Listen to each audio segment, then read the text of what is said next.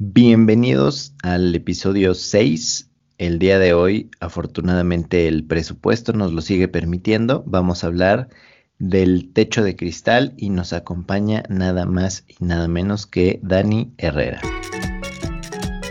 Ponerle mayonesa McCormick. Ay, perdón. Y además de darle Con ustedes, Furby Castro. Pues como cada semana ha sido un placer poder darle mayor forma y mayor estructura pues esto que se nos ocurrió con mucho gusto en, este sexto episodio para hablar del Día Internacional de la Mujer y por qué no tocar el tema realmente de lo que se tiene que hablar, eh, invitando a una persona que tiene toda la voz autorizada, eh, como consultora de recursos humanos, como career coach, eh, últimamente haciendo un proyecto. Daniela Herrera, bienvenida a tu podcast. No, hombre, muchísimas gracias, de verdad me, me siento muy, muy halagada aquí de estar con ustedes, qué gusto. Qué bueno que estás y sobre todo, como bien lo dice Furby ahorita que estamos en, en contexto del Día Internacional de la Mujer, hay pues muchos temas importantes, por supuesto muchos temas ya se trataron y, y, se seguirán tratando desafortunadamente porque no deja de ser parte de nuestra realidad. El día de hoy nosotros queríamos abordar esto que es el concepto del techo de cristal, que mi, mi estimado Furby me va a hacer favor de, de ampliarlo un poco más. Y este es nuestro This Just In. That's what she said. Básicamente se trata de la brecha entre hombres y mujeres y, el límite que, existe para las mujeres llegar a un crecimiento eh, muy alto, un crecimiento top en, el, en, la, pues en los negocios básicamente. Rápidamente esto, esto se me viene a la mente porque Dani nos gusta mucho traer la explicación a ejemplos de, de o casos de la vida real, como, como diría la estimadísima Silvia Pinal. Eh, si ustedes, fuera de esta pandemia, en una normalidad, si van a las 8 de la mañana a un restaurante de, pues, de alta plusvalía, con un restaurante de triple A en alguna zona interesante de la Ciudad de México, se van a dar cuenta que hay muchísimo más hombres que mujeres desayunando, que son quienes ocupan los cargos más importantes o tomadores de decisiones más importantes de los grandes corporativos en México y, es porque ocurre algo y justamente se ha tratado el tema del techo de cristal que Dani eh, lo, lo, platicamos cuando hicimos el primer acercamiento. ¿A qué se refiere específicamente este término? Pues mira, qué, qué bueno que tomen estos temas porque la verdad es que dan, dan para horas y horas de, de una plática que podría ser interminable.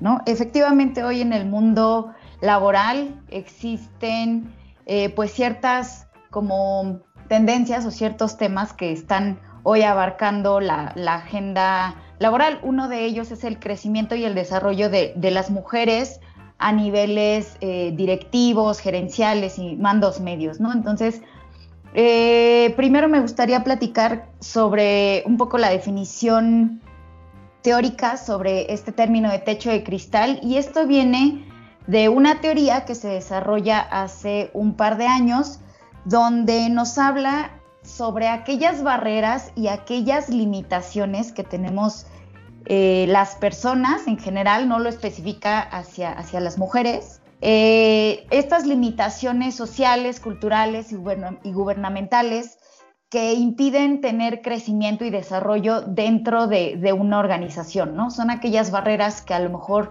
no se ven, pero que desafortunadamente sabemos que están ahí, ¿no? Entonces, eh, definitivamente es un tema que, que, hoy existe dentro de las empresas, cada vez menos, eso es importante resaltarlo, o sea, de unos 10 años para acá ha habido una evolución grande, eh, cada vez tenemos más mujeres en puestos con cierta jerarquía, sin embargo, pues es un tema que tenemos que seguir tratando y que como tal tenemos que ponerle un nombre.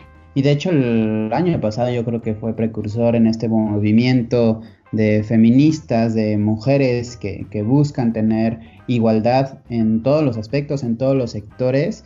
Se habló mucho del 9 de marzo, que fue cuando se hizo el movimiento de Ni Una Se Mueve, en donde la mayoría de las mujeres se quedaron en casa, se desconectaron totalmente de, del celular para generar conciencia y, justo estaba pensando hace unos días, no sé, ustedes qué piensan, platicaba con una persona para un artículo que va a salir próximamente, esténse pendientes en mis redes sociales, por supuesto, eh, platicaba con ella de hace un año realmente se hizo un movimiento muy interesante y una marcha muy importante y todo el mundo habló de eso en los negocios y empezamos a tocar tintes de micromachismo y empezamos a tocar eh, las, si las oportunidades son iguales para hombres y mujeres. El tema es, este año 2021 estamos abogando porque haya una persona que pueda ser gobernador de Guerrero eh, siendo acusado por posible violación y, estamos abogando por un tema cuando eso parece ser un retroceso de lo que hace un año logramos. Entonces, ¿qué fue lo que realmente logramos hace un año? como sociedad, vaya, me, involucro y, como mujeres, Dani, ¿qué fue lo que realmente lograron hace un año? ¿O qué aprendimos o qué se aprendió como sociedad que hoy podamos decir qué bueno que se dio eso? Eh, yo tuve la oportunidad de, de estar en esa marcha miles de sentimientos recorrieron mi piel, o sea, en varias ocasiones no pude aguantar las lágrimas, o sea, de verdad fue, fue un momento en mi vida de mucha conciencia, fue un golpe de realidad muy fuerte, donde compartiendo con mujeres que jamás en mi vida había visto, con mujeres de todas las edades, chicas, grandes, abuelitas, señoras, mujeres enojadas, con, el alma desgarrada, platicaban historias sobre cómo habían perdido alguna de sus hijas, cómo habían sufrido de algún tipo de violencia. Entonces, eh, pues este movimiento, como, como bien comentas, primero nos hizo despertar una conciencia tremenda, ¿no? No nada más a las mujeres, sino también afortunadamente a muchos hombres que se dieron cuenta que, ya era momento de alzar la voz, ¿no? De nosotras como mujeres exigir, exigir eh, un respeto hacia nuestros derechos, exigir igualdad de oportunidades, darnos cuenta que juntas podemos lograr más y sobre todo alzar la voz, ¿no? Alzar la voz sobre aquellas mujeres que desafortunadamente hoy ya no pueden hacerlo. Alzar la voz por aquellas mujeres que, han luchado décadas atrás y que hoy, gracias a esas mujeres, tenemos derechos tan básicos como el poder votar, ¿no? Entonces, eh, creo que este tipo de movimientos nos, nos unen además como, como, sociedad, pero también ponen sobre la mesa temas pues bastante ácidos, ¿no? Que es hablar sobre, sobre la violencia de género que, que sufrimos las mujeres en todo, en todo momento, ¿no? La discriminación, eh, y poder levantar la voz para, para tanto al gobierno como al, sector privado y público, poder exigir una seguridad, poder exigir eh, vivir tranquilas, ¿no? Que esto pareciera broma, pareciera que vivimos en la época de las cavernas, pero es una realidad, ¿no? Hoy, hoy debemos de desarrollar y, pedir que se desarrollen más políticas que nos permitan a las mujeres eh, vivir y crecer y desarrollarnos, no, nada más en el ámbito profesional, sino también en la parte eh, personal, profesional, ¿no? Gracias a esto han surgido eh, nuevas leyes que hoy nos permiten pues poder decidir sobre, sobre lo que queremos, sobre hacia dónde vamos, sobre, sobre cierta justicia.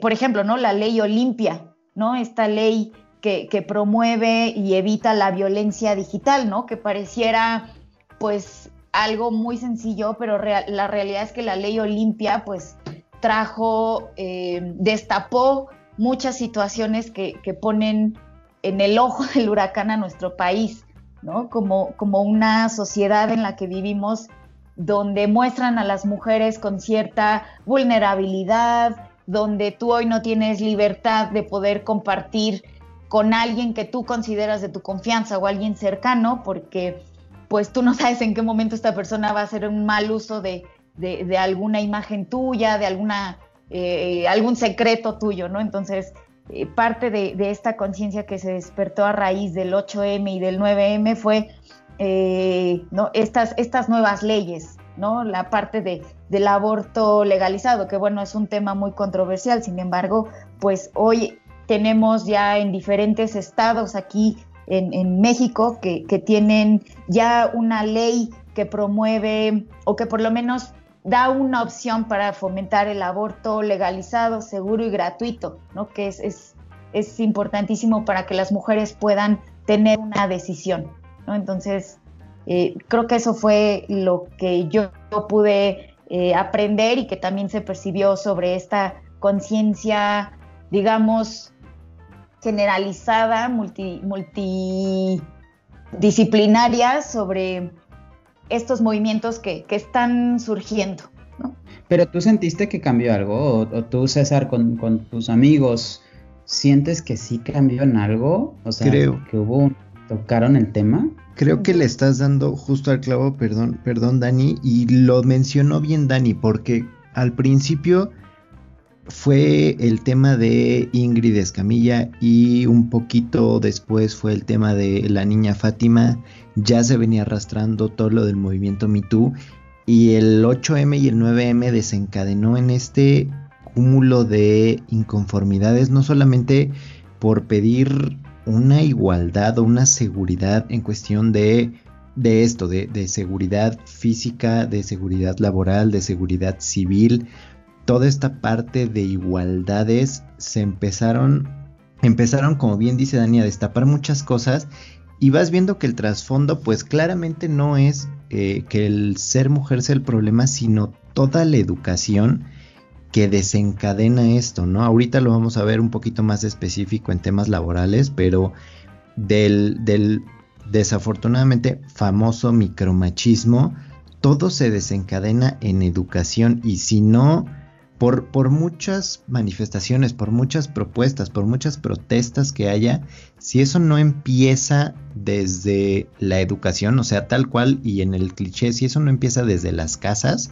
sigue y seguirá siendo un problema. Creo que es un problema de fondo grandísimo de la parte de la educación. Totalmente de acuerdo, eh, coincido con, con César, o sea, creo que la raíz de muchos problemas actuales y principalmente sobre este tema hacia, hacia la mujer creo que radican en, la educación a temprana edad, ¿no? En poder sentar nuevas bases. Y digo, hoy, hoy estamos creando eh, una conciencia donde a lo mejor ya traemos cierta educación, ciertos estigmas o ciertos patrones que tenemos que romper y es válido a través de esta, partiendo de esta conciencia que podamos ir rompiendo estos paradigmas, ¿no? Que podamos reaprender nuevas, nuevas em, conductas, o sea, darnos cuenta quizá que en, nuestro lenguaje podemos tener micromachismos, que no nos damos cuenta, Y, te lo digo hablando en primera persona, ¿no? Que me he dado cuenta que, de pronto estoy cayendo en, algún eh, ejercicio donde, pues no, hoy, hoy, hoy es válido darnos cuenta y cambiar.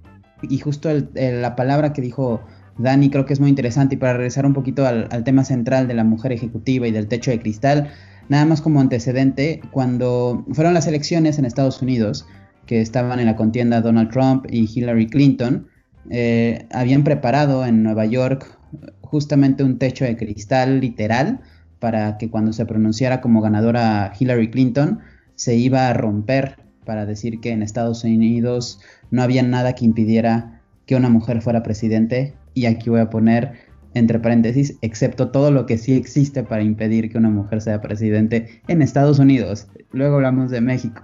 Eh, y justo para regresar a ese tema central de la mujer ejecutiva, que es complicado llegar a esos alcances en posiciones C-suite, me refiero a posiciones de CEO, CMO, CFO y todas las demás que existen en cuanto a, directores.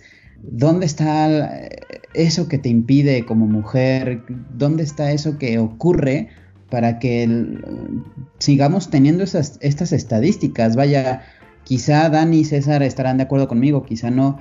En nuestro círculo social, donde somos personas que tenemos un título universitario, que nos movemos en círculos sociales de un nivel socioeconómico medio, medio alto, eh, donde estamos la minoría privilegiada, que como le dicen, realmente no existe personas como hombres que, discriminen a la mujer solo por ser mujer. O sea, hay muchas formas de discriminar, hay muchos síntomas de micromachismo, como dice Dani Herrera, Pero, ¿dónde están los grandes corporativos? ¿Conocen algún caso de alguien que haya discriminado a la mujer en cuanto a sueldo y en cuanto a promoción solo por ser mujer? Yo desafortunadamente sí, eh, lo viví en, una empresa, em, es extranjera y es todo un caso porque solamente una mujer es directora de su área, incluyendo, o más bien aparte de la persona de recursos humanos, en, el área de ventas y de marketing solamente una persona es o era directora de su área. Está, pues no sé si mal visto, es japonesa la empresa, no sé si esté mal visto, pero pues las mujeres sí son como como, como que está este, este estigma de que tal vez no sepan, tal vez no puedan, tal vez no sean tan capaces y por lo tanto no tienen las mismas oportunidades. Lo hemos, lo vivimos bastante marcado. Una persona que lleva muchos años en esa empresa nunca tuvo el ascenso como si alguien que estuvo, se salió, regresó por, con un mucho mejor sueldo y además le dieron el, el ascenso. Entonces sí es muy marcado y desafortunadamente muy poco se puede hacer porque ellos, los, pues los japoneses son los que toman la decisión. Además es, es como difícil poderlo eh, medir, ¿no? O comprobar porque al final pues es, tú lo ves desde afuera.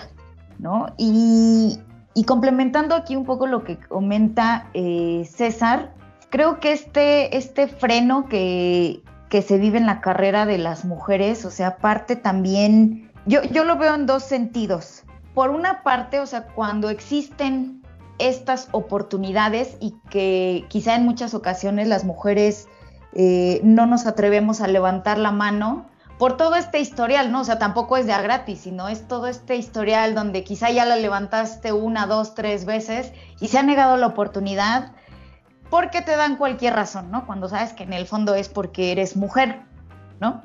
Eh, este es por un sentido. Y por el otro sentido, aquellas oportunidades donde las mujeres estamos en una posición donde tenemos que decidir ¿no? ¿Por qué? Porque tenemos una jornada triple a diferencia de un hombre. ¿Por qué una jornada triple? Pues porque tenemos que atender a la familia, cuidar el hogar y además la profesión. Entonces aquí es donde se empieza un poco a limitar este, este crecimiento, ¿no? Donde dices, oye, pero ¿por qué tengo que decidir si al final volvemos, ¿no? La causa raíz de esto, la educación. ¿No? Si tuviéramos una educación donde nos enseñaran o donde aprendiéramos que nuestra pareja tiene que ser o que el trabajo debe ser equitativo, donde las actividades no es que nos estén ayudando con el hijo, ¿no? Es que es parte de la responsabilidad y es de los dos, ¿no? Entonces los dos cambian pañales, los dos, uno barre, el otro trapea, ¿no? O sea, eso me refiero con esta este equilibrio que debe haber dentro de estas actividades. Entonces, ahora sí, si eso existiera, no tendríamos por qué decidir, ¿no? Entre mi familia, el hogar o mi profesión y mi crecimiento y mi desarrollo, sino que habiendo este equilibrio es un impulso y al contrario, es una motivación para que la mujer pueda seguirse desarrollando profesionalmente. Sí, esta parte de la educación claramente empieza en casa, en, en este tema literalmente empieza desde casa y lo dices perfecto porque a mí me ha pasado escucharlo muy cerca ese, bueno, te ayudo con los trastes, bueno, te ayudo, eh, no sé, aspirando, te ayudo recogiendo. Pues no es ayuda, o sea, es parte de la actividad de los dos y como que tenemos que cambiar este, este pequeño chip que tenemos, incluyendo también, eh, ahorita estaba pensando, es casi cliché, pero un ama de casa está pues no está mal visto, ¿no? Que una persona, como bien lo dices, decida no trabajar porque se dedica full a la casa. Si un hombre fuera amo de casa o, si un hombre tuviera ese rol, ¿cómo estaría visto, no? También este tipo de paradigmas que tenemos, ni siquiera sé si muy mexicanos, pero este tipo de paradigmas que tenemos. Y justo por ahí va mi pregunta, que es si este famoso techo de cristal ya existe o nosotros nos encargamos de irlo construyendo. O sea, si es un techo generalizado o nosotros mismos vamos construyéndolo para los demás, para eh, con nuestras mujeres, con las mujeres de nuestro entorno desde que somos pequeños o ya existe simplemente. Híjole, yo, yo creo que sí, a falta de, una educación igualitaria, o sea, creo que sí solitos los lo vamos como, como forjando, ¿no? Porque, o sea, al final está ahí, o sea, como su nombre lo dice, el techo de cristal es algo que, que no es tangible, ¿no? O sea, es algo que es una barrera que, que socialmente y culturalmente está ahí puesto, pero al final, o sea, tenemos eh, el poder de, de, romperlo, ¿no? Pero aquí es justo donde llega otra teoría, que se llama el suelo pegajoso, ¿no? Donde de pronto empiezas a, tener este, este em, crecimiento, ¿no? Pero pues también por otro lado perteneces o, tienes eh, tu familia, ¿no? Estás enfocada al cuidado, hacia la vida familiar, y entonces comienzas a despegarte y ¿qué pasa? Que rebotas en el techo, ¿no? Entonces, creo que, que yo lo veo hacia tres direcciones que podríamos ir trabajando para que este no exista ni este suelo pegajoso ni esta, este techo de cristal, ¿no?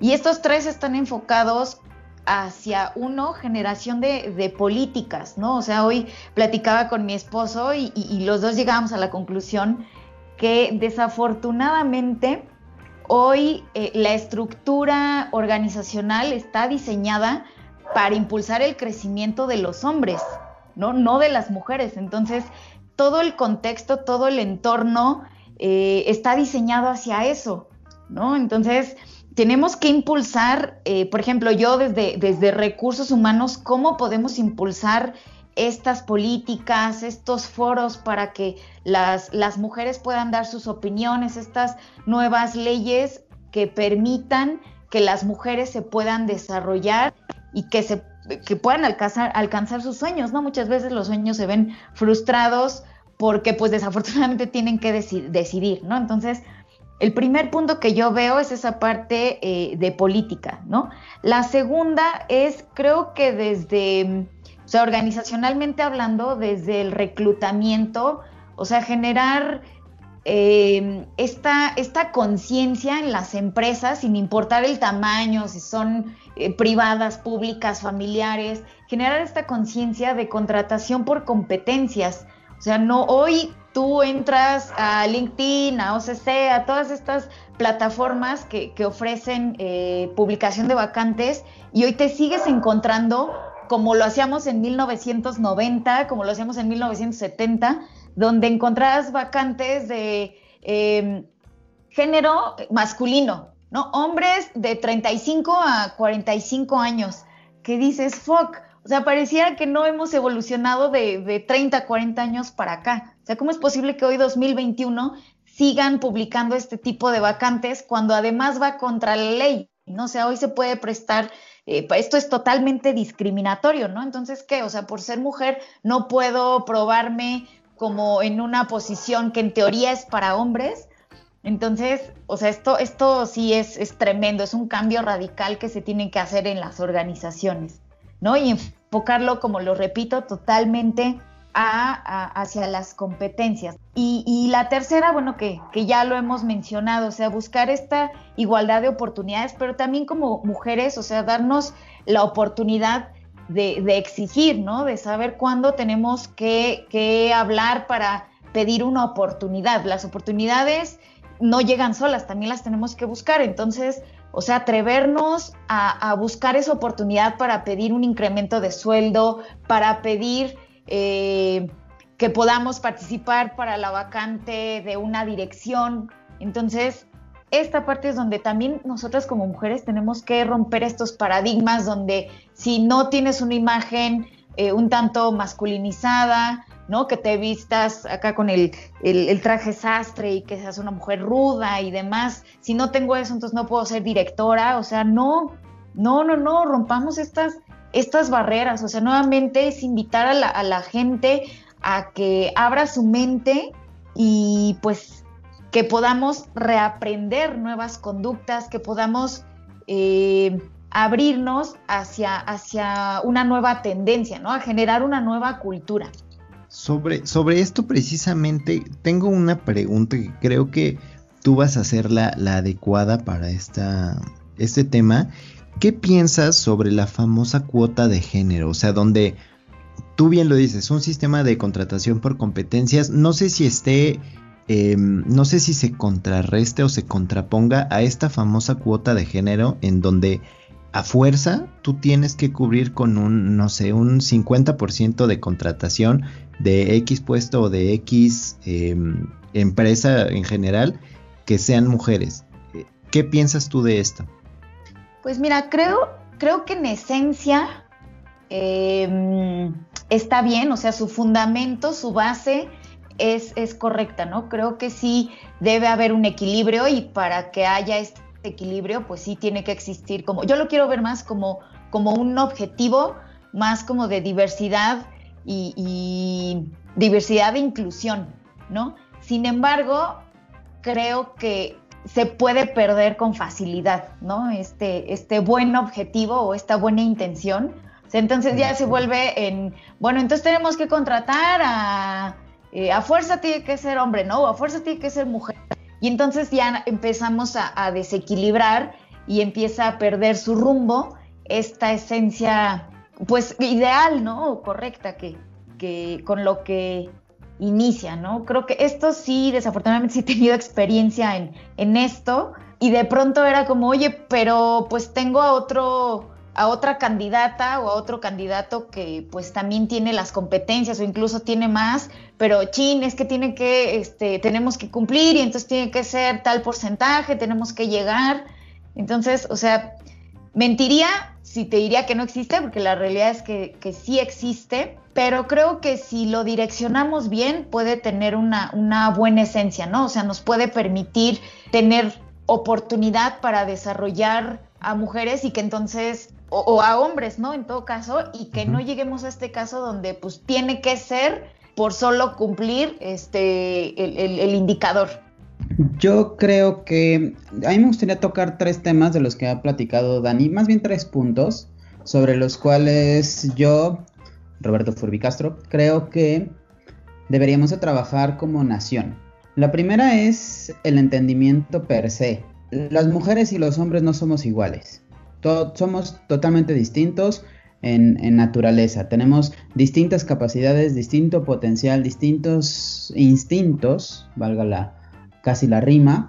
Eh, hay que entender eso. Y, un equipo se puede componer de diferentes perfiles, de diferentes, eh, eh, sí, habilidades y, diferentes gustos o personas que puedan conformar un equipo mucho más integral. Esto no quiere decir en un sistema jerárquico, sino hablamos de un equipo integral. Vale la pena tener alguien que piense de una manera y alguien que piense de una manera totalmente distinta, pero sí entender que eh, las mujeres y los hombres somos distintos y son tan necesarios los dos, totalmente de acuerdo hablar de educación y no a la polarización, porque hablamos de polarización y, parece que, la palabra feminismo quiere decir estar peleado con los hombres, o hablar de feministas y, entonces tachar a, la opinión de los hombres como mansplaining, o hablar eh, de feminismo y pensar que, es violento, que, se refiere a, incluso a, términos ya más fuertes como es el feminaz y otros términos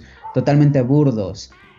Yo creo que vale la pena detectar los micromachismos, creo que por ahí debe de ir. Micromachismos, algo que detectó Luis Bonino en, los años 90, que se refiere, se refiere a violencias sutiles que no se notan en, en, sí totalmente que es violencia, pero que sí puede llegar a la afectación sobre un género, en este caso a las mujeres. Es mantener los estereotipos de que del sexo fuerte y el sexo débil.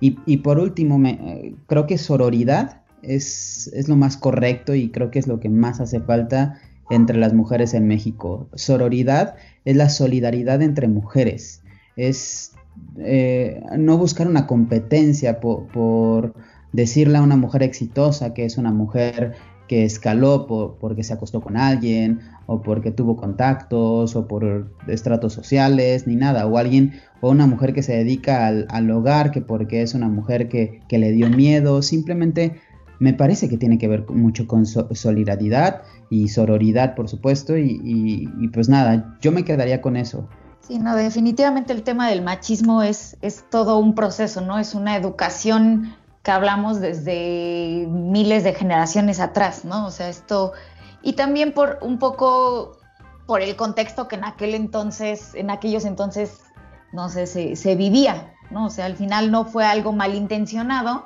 pero pues sí, hoy, hoy ha tenido pues ciertas consecuencias o ciertas acciones que pues hoy, hoy le llamamos este, violencia, ¿no? Como tal.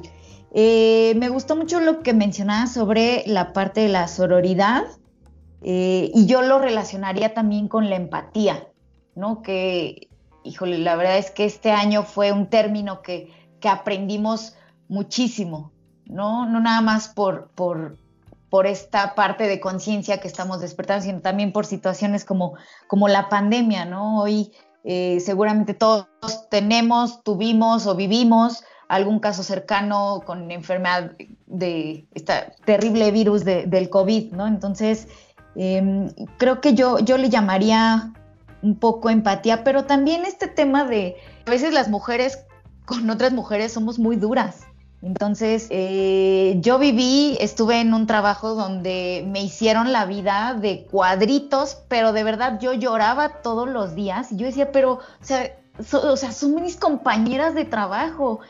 Y desafortunadamente, o sea, conozco muchísimos ejemplos así, donde dices, pero ¿por qué? O sea, ¿por?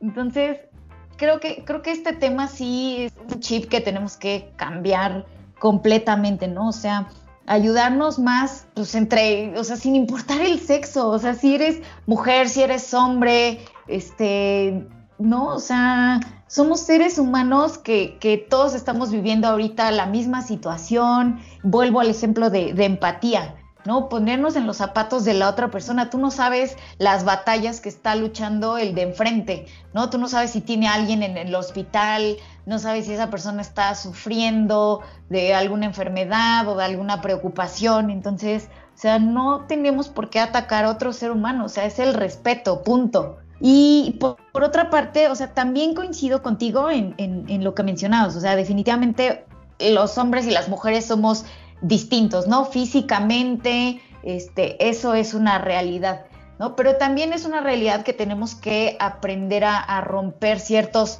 paradigmas, ¿no? Que, por ejemplo, eh, a mi hermana y a mí nos encanta el fútbol.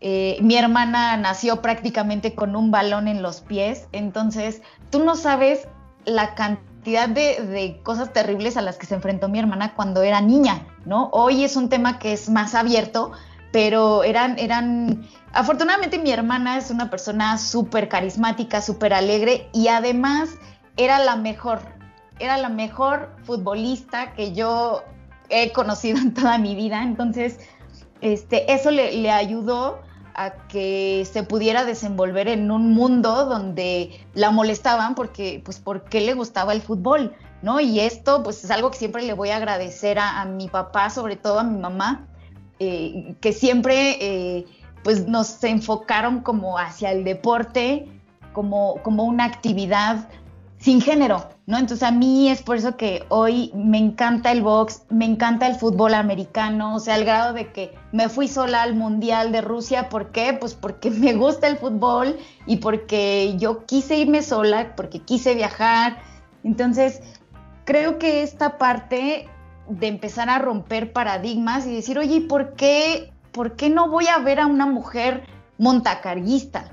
¿no? Y te estoy platicando ejemplos reales que yo viví. ¿Por qué no voy a ver a una mujer manejando un tráiler? Entonces, para mí era mi máximo orgullo estas mujeres tan poderosas, atreviéndose a hacer cosas que la sociedad marca como que no corresponden a su, a su género, porque pues eso, eh, pues las mujeres son delicadas y deben ser sutiles. No, no, no, no, una mujer maneja perfectamente un montacargas, una mujer maneja perfectamente un tráiler, una mujer puede cambiar una llanta y, de la misma forma un hombre puede cocinar, o sea, estas actividades que ya hoy debemos de quitarle el, género, ¿no? O sea, simplemente son actividades, ¿no? Punto. Si lo pones aún más eh, eh, como generalizado, empieza desde los mismos colores de la ropa, desde los colores del cuarto. Si tú te vistes de rosa, no, como crees un hombre de rosa, no puede ser, el rosa es de las niñas, las famosas Barbies y, y esto y precisamente le diste al clavo con la educación. O sea, si te educan que la pasión, que el talento no tiene géneros, desde ahí ya es un acierto. Y obviamente te puedes ir, pues no sé si curtiendo sea la palabra, pero sí preparando mentalmente para, para este tipo de ataques de, gente cerrada. Si esa educación que tú tienes puede ayudar a, educar a alguien más o, tocar la mente de alguien más, creo que sí podemos empezar por eso en vez de responder con un, con un ataque. Pues muy interesante el aporte de cada uno, creo que es un tema muy, muy, muy, muy amplio. Me quedé con varias cosas que escribí en la libreta para platicar, pero creo que con, esto estamos bien. Entonces, César, ¿te parece si vamos a, a un corte? Este es mi país y esta es mi gente, gente buena que trabaja, que lucha y que siente. Este es nuestro pan, hecho por nuestra gente.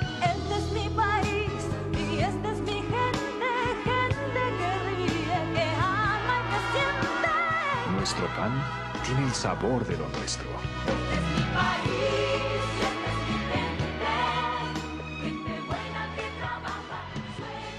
Y pues si te, si te parece muy bien, vamos con lo que sigue, que es nuestra bellísima Out of Context.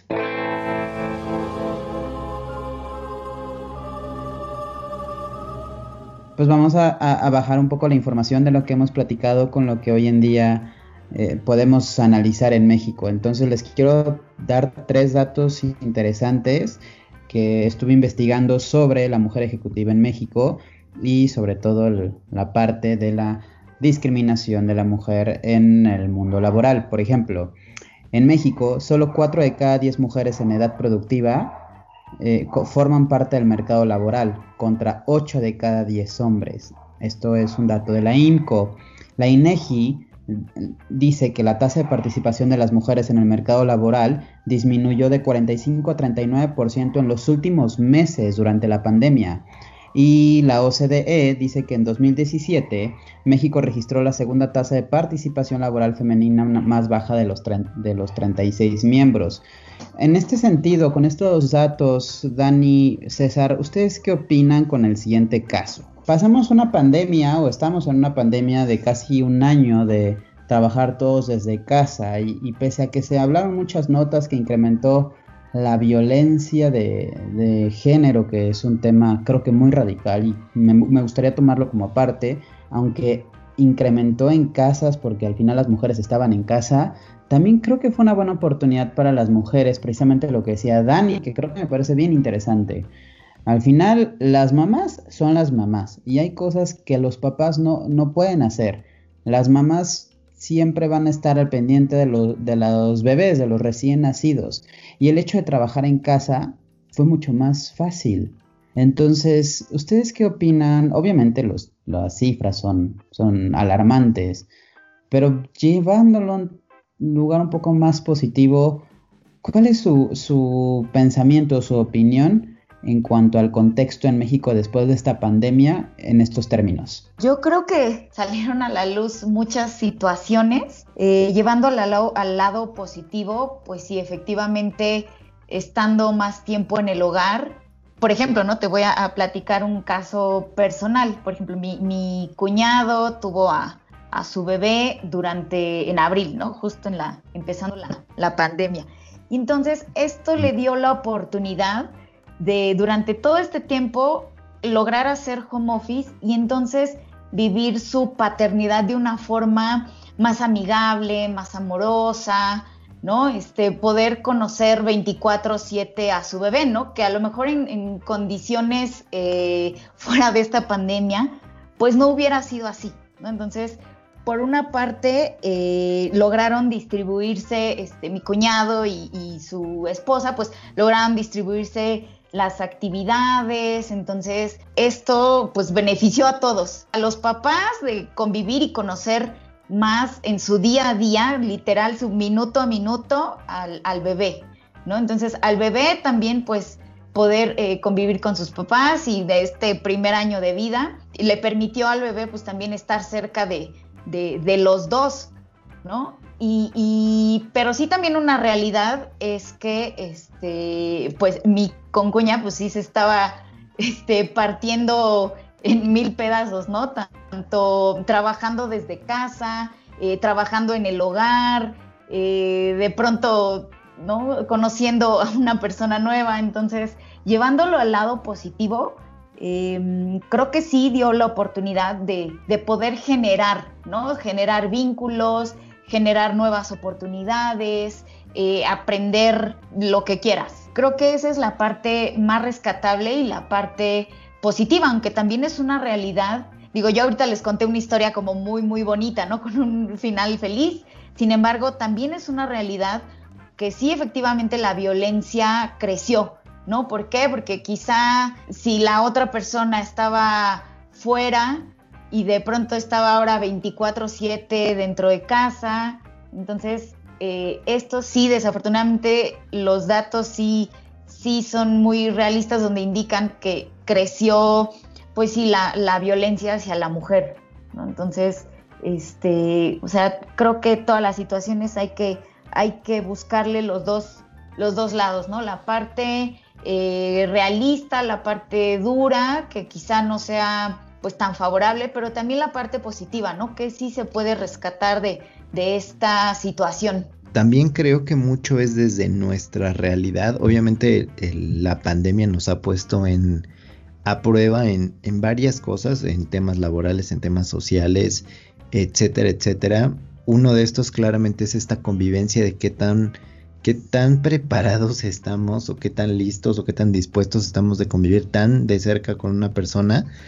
Muchas relaciones, por supuesto, que fracasaron. Está esta parte del, de la violencia pero sí creo que de repente hablamos de, la realidad bonita porque es la que tenemos y probablemente eh, fuera de, pues no sé si decirle burbuja, pero fuera de nuestra burbuja probablemente sea un tema un poquito más difícil, ¿no? El, esta persona que ahora se tiene que quedar en casa que no estaba acostumbrada y que no reacciona pues como nosotros queremos porque precisamente su educación no le da para eso y entonces se vuelve eh, intolerante y le sale esta violencia. Creo que sí, desafortunadamente está, está como esta otra o esta parte de la realidad que a nosotros tal vez no nos toca, pero que no deja de existir. Para cerrar esta sección, me gustaría preguntarles algo y me puedan responder muy brevemente con sí o no. No, no tienen que dar explicación y tienen que dar un ejemplo concreto a menos que así lo prefieran ustedes. Dani Herrera, ¿Tú conoces alguna situación de violencia entre de una de un hombre a una mujer? Sí. César, ¿tú? Sí, también también bastante cercano. Yo también.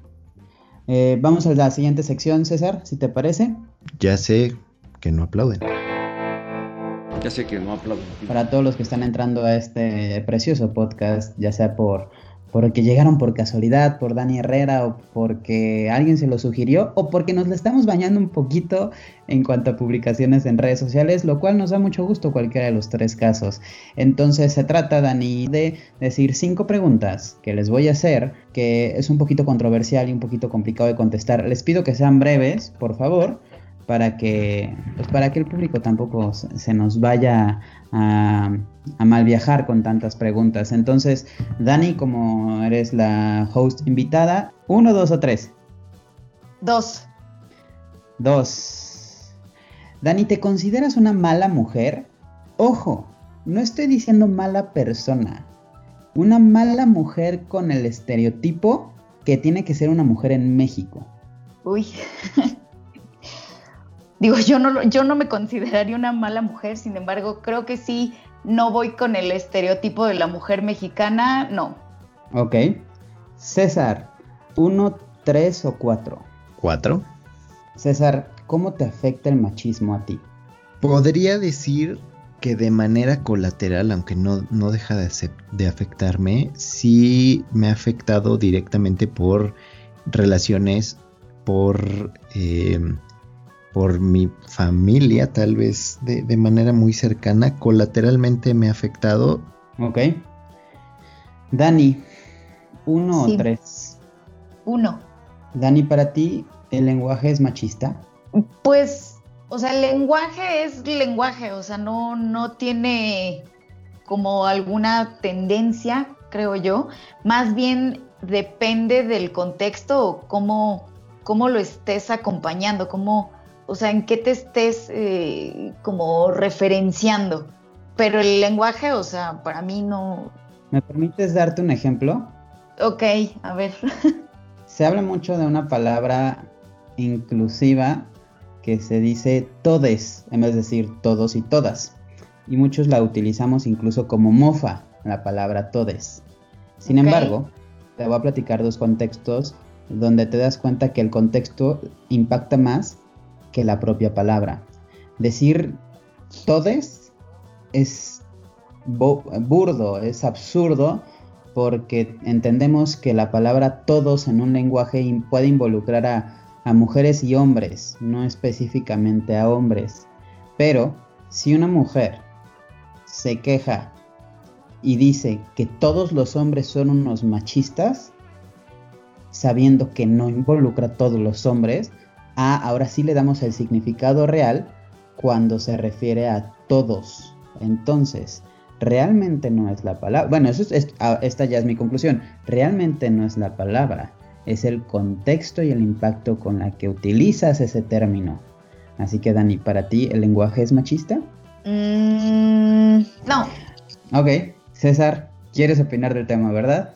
Es que, ¿sabes qué? Creo que cada vez hay más gente ofendida, como que vivimos en, en una época donde todos nos ofende, todo, pues todo sí está bien dicho. El lenguaje, lo dijo bien Dani, el lenguaje es lenguaje, o sea, no, la gente no lo hizo pensando en que la mayoría son hombres y por lo tanto iba a ser un género de- masculino la palabra y por lo tanto el lexema y el gramema tenían que ser masculinos y no fue de acuerdo a educación y mucho menos obviamente para ofender a alguien de tal manera que ahorita llegamos y, y hay cosas que ni siquiera se entienden ya de lo mal culturalmente que está pues pronunciadas o escritas las cosas, ¿no? También poner la X pues no, para eso existían los famosos paréntesis de qué tóxico, paréntesis A. Y creo que nadie se ofendía, pero pues de repente como que nos hemos, nos hemos degradado un poco para quejarnos de lo que sea a partir de todo lo que nos ofende. Y ahora el ofendido soy yo por la gente a la que le ofende el lenguaje. Sí, claro. Número 3, César. Cuando estás en pareja, en tu pensamiento, ¿cómo divides los gastos? ¿O cómo tienes esa conversación con esa con tu novia? Que tú tienes novia, Dani tiene esposo, eh, yo no tengo nada. Eh, pero cuando estás co- con, tu novia, ¿cómo es esa conversación de cómo dividir los gastos? ¿Cómo te educaron tus padres? ¿Cómo, cómo lo has llevado a, a- la vida cotidiana? Fíjate que creo que sí, en esta parte de la educación, a mí me educaron y creo que ahí también va a tergiversar, o se puede tergiversar un poco como el ser caballeroso, ¿no? Hasta qué punto el ser caballeroso es, hasta qué, qué límites tiene el ser caballeroso, ¿no? A mí me enseñaron que pues el hombre paga, el hombre tiene que estar al pendiente, el hombre tiene que procurar. Y eso para mí no es tener ningún poder por encima de mi novia en este caso. Para mí solamente es una atención y eso no quiere decir que tenga que ser o no recíproco. En la parte de los gastos, por ejemplo, te digo, a mí me educaron como tienes que pagar. Ok, padrísimo. Tengo una novia que es increíble, saludos, hola. Y, y lo hemos platicado desde antes de ser novios. Esto del el famoso amague, yo sé que cuando hemos salido, que la verdad pues casi no hemos salido, pero yo sé que cuando hemos salido, ella sí quiere pagar y hay veces que pues no, o sea, las veces que salimos yo no la dejé pagar porque yo le estaba invitando y eso no la hace menos ni le quita derechos ni nada y ella lo tomó como la atención que es porque es parte, a mí lo, yo lo veo como consentir. En otros casos lo hemos platicado, por ejemplo, algunos viajes, eh, algunos planes que tenemos y ella está consciente y ella lo dijo, salió de ella, del vamos a dividir estos gastos, yo los míos, tú los tuyos y bla, bla, bla. O sea, sí lo hemos platicado bien, creo que aparte de la educación mucho es la comunicación y pues ciertamente si ya somos novios como que tuvimos que hacer clic en varias cosas pues similares de, de este tema. Personalmente creo que cuando hablas de las finanzas de cada uno totalmente honesto con tu pareja, esa relación llega a otro nivel. Ay, me falta la número 5. Y esa es muy interesante porque esta le puse asterisco para que lo- los dos lo, lo tienen que contestar. Dani Herrera, ¿hay más presión entre hombres para convertirse o ser un macho alfa que entre mujeres para ser exitosa e independiente? Aquí sí tengo que contextualizar y lo estaba escuchando hace, hace rato en una plática con eh, Natasha Dupeirón y su esposo, discúlpenme que no diga su nombre, pero no lo recuerdo. Es un podcast de Natasha Dupeirón, eh, que incluso se llama Soy mala mujer, y decía el esposo de Natasha Dupeirón, entre hombres no solamente tenemos entre, entre amigos, nos presionamos con ser rico, poderoso, incluso a veces agresivo, violento, eh, mandar imágenes de mujeres encueradas o, o lo que sea, tenemos también que, que ser eh, fuertes, tenemos que ganar mucho dinero, tenemos que tener buen, eh, una buena posición laboral, tenemos que, que ser todo lo más poderoso que podemos ser porque somos muy competitivos. Pero aparte de todo eso que sí podría depender un poco de nosotros, tenemos que tener, nos tiene que medir bastante, bastante grande el pene. O sea, incluso hasta competimos con eso que ni siquiera depende de nosotros. Y entre mujeres, entre mujeres es si alguien, si una mujer decide ser ama de casa, si, si decide, y, y lo dice mucho Marta de Baile, le- la carrera MMC de mientras me caso, lo que sea, no es tan criticada como si un hombre lo fuera. O sea, entre cada uno, y lo hablamos de sororidad, entre cada uno, ¿dónde hay más presión? Yo creo que ambas, ambas tienen este, presión, pero también creo que eh, una es un poco presión, un tanto con diversión, que es la presión entre los hombres, ¿no? Este de macho alfa y ¿no? ciertas características, este, no sé, que, que indican cierta tendencia de como de poder, ¿no? De esta hombría. Creo, creo que esta presión, o sea, sí existe, pero tiene otra connotación, o sea, no, no es una presión como con un, un trasfondo malo, ¿no? Eh, y desafortunadamente sí creo que entre mujeres de pronto sí podemos eh, tener una presión malintencionada, ¿no? Hacia otra mujer. Y esto es terrible, ¿no? Porque, o sea, lo decía hace unos minutos, eh, o sea, debería existir, no, no por, el respeto no es por género, sino es por ser humano, punto, ¿no? Sin importar quién eres, dónde estás, hacia dónde vas.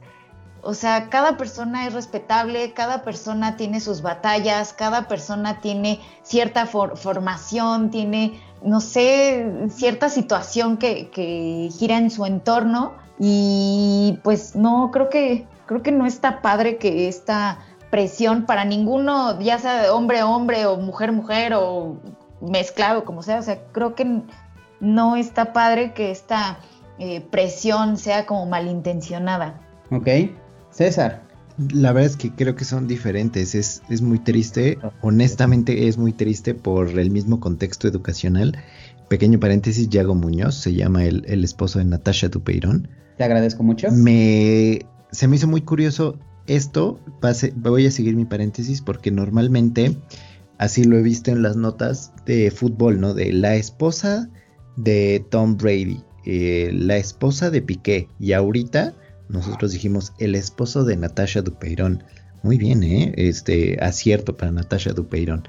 La presión yo creo que, que es muy repartida en diferentes aspectos. O sea, si no te ligaste a muchas mujeres, híjole, no, si no tienes un ganado, híjole, no, no deja de ser presión porque la sociedad o tus amigos, este peer pressure, no te dejan de presionar de, no, pues tú no vales tanto porque, porque no tienes novia, ¿no? Por ejemplo.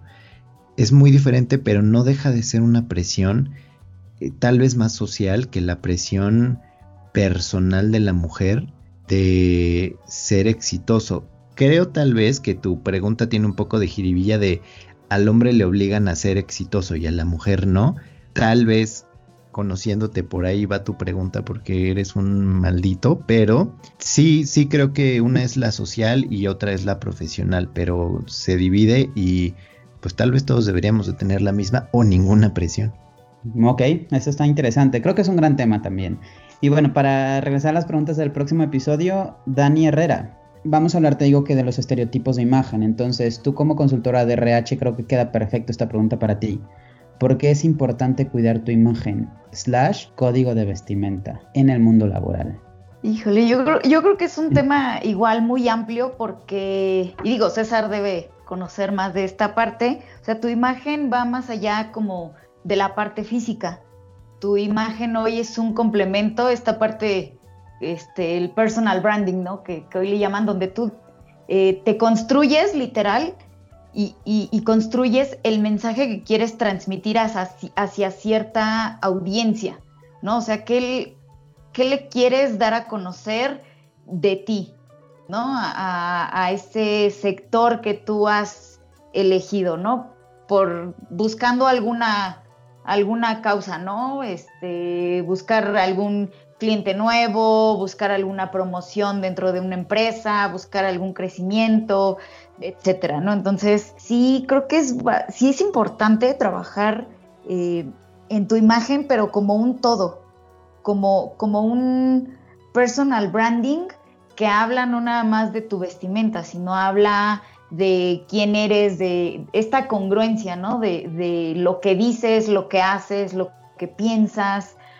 Y hoy es una realidad, ¿no? Que, que, pues la, facilidad de la comunicación, de, la apertura hoy en redes sociales, pues podemos conocer un poco más sobre, sobre las personas. Eh, te digo, no, repito, no nada más en la parte física, sino también saber pues qué contenido estás generando, qué posteas, quién eres, ¿no? A qué le das like, este, qué, qué compartes con tus compañeros. Entonces, eh, sí, definitivamente sí es importante para las organizaciones conocer un poco más a las personas, a sus, a sus colaboradores, eh, no tanto por la imagen, ¿no? sino por esa congruencia hacia afuera, no nada más en la parte profesional, sino también en la parte personal, ¿no? Ok, perfecto. Y César, ¿cómo eliges qué vestir antes de una junta importante o antes de un evento importante? Eh, ya me voy a ver súper técnico, pero hay colores y hay vestimentas llamadas de poder, tanto en hombres como mujeres. Muchos son los do's, muchos son los don'ts. Por ejemplo, entre los don'ts es no uses nada que pueda distraer la atención de la persona con quien estás. O ahí ya le metes la jiribilla. eh, si lo vas a usar, lo tienes que usar a tu favor. O sea, tienes que utilizar específicamente en la parte de la vestimenta algo que puedas utilizar a tu favor. Por ejemplo, pues la ropa que mejor se te vea, pero también la que mejor pueda comunicar. En el caso específico de un hombre, tienen que ser colores que transmitan la confianza, telas que transmitan confianza, eh, pero no que te vean como alguien bonachón, por ejemplo, telas gruesas, eh, pero sí nos vamos a colores más serios como un negro, un azul, que es el ideal. Y de la parte de mujeres es más o menos lo mismo. Ahí ya nos metemos un poquito en este estigma, pero sí ser pues recatado tanto en hombres como mujeres, nada, nada flashy. ¿Viste, ¿Viste a López Obrador ayer en la llamada con, con Biden? Es una vergüenza la vestimenta del presidente. Le vamos a mandar al anciano un memo para que escuche el próximo episodio. Pero vamos por último a la última sección. Vámonos, que aquí espantan. What would you do if I sang out of tune? Buenísimo, pues Dani, pues ya nada más para cerrar, creo que ha sido un, un episodio muy interesante, muy, muy fuerte, creo que muy bien estudiado por parte de, de todos los involucrados en este lindo episodio y esperemos que los que nos estén escuchando puedan llevarse algo y, y bueno, varias personas me han dicho que les gustan las preguntas, así que pues estaría buenísimo que también las reflexionaran y, y nos mandaran lo que piensan y lo que Saludos ocupan. a nuestras tías que son las que preguntaron. A mi hermana y a mi hermano, como siempre que me escuchan, creo que ya no tanto.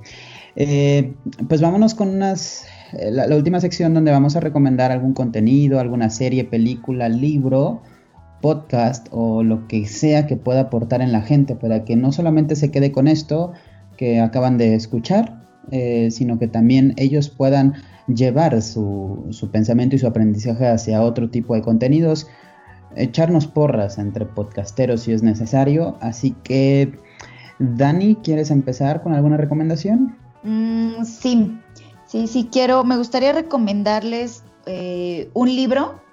Este libro para mí tuvo un impacto, pues, muy importante y también un orgullo porque una de mis mejores amigas, Mirel, a quien le mando un fuerte saludo, eh, tuvo una contribución importante para este libro que eh, se titula Yo no era feminista. Ok, yo voy a aprovechar para también dar mi, recomendación. Eh, tuve la oportunidad de entrevistar a, un- a la directora de, de la aplicación Vic. Ella se llama Pamela Valdés. Vic es una aplicación, una plataforma de audiolibros. Ella es considerada dentro de, las 30 promesas de la revista Forbes. Y bueno, ella eh, incluso sus oficinas están en Silicon Valley. Y bueno, es una mujer muy, muy interesante que conocer y sobre todo que escuchar. Eh, no se pierdan ese artículo. Pero, pero bueno, la recomendación es, ella sugiere escuchar la serie, el podcast, que es un podcast de Natasha Dupeirón que se llama La mala mujer. Y en ese sentido me gustaría recomendar el que tiene con Erendira Derbez ese episodio que se llama Señal, el episodio con Erendira Derbez. Creo que por ahí podemos empezar a hablar de, o perdón, empezar a, a generar un poquito de conciencia sobre lo que es el machismo y micromachismo. Y ya después escuchar los demás, eh, esa es mi recomendación. Perfecto. La verdad es que tengo un par de, de pares porque estaba pensando como en... Desde mi nicho, que es mucho películas y muchas canciones, hay una película que se llama Hidden Figures que trata sobre unas mujeres eh, sobresalientes que terminan trabajando en la NASA, ellas son afroamericanas y pues se van abriendo paso hasta que por fin se contó la historia, que se manejaba como que era una historia que muy pocos conocían y que ahora ya pues, pues salió a la luz afortunadamente esta. Siguiendo el mismo tenor, hay otra película que a mí me parece increíble por cómo relata este, este poder de la mujer, que de hecho es la primera, no sé si es la única película que dirigió Drew Barrymore, que se llama Whip It. Se trata sobre un roller derby, es con Ellen Page, alias Elliot Page, que es precisamente este como, como deporte que es tan rudo, pero que es exclusivo de mujeres y te muestran todo lo que hay detrás, todo el poder que tienen las mujeres. Está muy buena la película, se las súper recomiendo. Y por último, porque pues ya me engolosiné, la cantante Her, que es H-E-R, ella es igual afroamericana, creo que se llama Gabriela o Gabby Wilson. Lo importante de ella es que se puso este, este acrónimo en su nombre que se, se llama Having Everything Revealed, eh, este acrónimo de Her, porque dice que ella quiere ser una voz para todas estas personas que tienen como estas diversas situaciones, ¿no? Donde no quieren sentirse identificadas cuando pasan X temas de que están o muy felices o que quieren estar solas o que quieren estar enojadas, como que quieren ser anónimas. Ella pretende y quiere ser esta voz. La verdad es que su música está muy buena. Recientemente eh, ganó un par de, premios Grammys. Se las recomiendo bastante. Pues muy bien, pues muchísimas gracias Dani Herrera, eh, fue un placer, la es que estamos muy contentos con la participación que tuviste. Muchas gracias Dani. No, hombre, al contrario, gracias a ustedes. La verdad es que me encantó que, que tuviéramos estos temas tan importantes y como lo pudiéramos platicar de una manera como muy, muy fluida. Muchas gracias, Dani. ¿Quieres dejar redes sociales? Sí, eh, estoy en Instagram como Dani-Herrera-Bajo, Dani con, con Y. Eh, Facebook igual, Dani Herrera, digo, no sé, todavía se, se usaba Facebook, ¿sí? Ya. Todavía. Recordamos que so- somos tíos, ¿no? Entonces sí, este, exacto. sí, todavía usamos Facebook. Y este LinkedIn, Daniela guion medio Herrera Morales. Eso Sobre no se lo todo- pierdan. Exacto, sobre todo el, el importante es LinkedIn, ¿no? Porque pues Dani es, Dani es la fregona para las contrataciones. Sí, así es. Bueno, pues César, te agradezco nuevamente. Feliz marzo. Feliz, feliz marzo. No se olviden de seguirnos en Agarra la Jarra en Instagram, alj.podcast, arroba es César Rosas para que me vean cocinar. Y el señor Roberto. Arroba Roberto Furbi Castro. Les agradecemos Muchas mucho. gracias. Bienvenido sea marzo. Amén. Abrazo.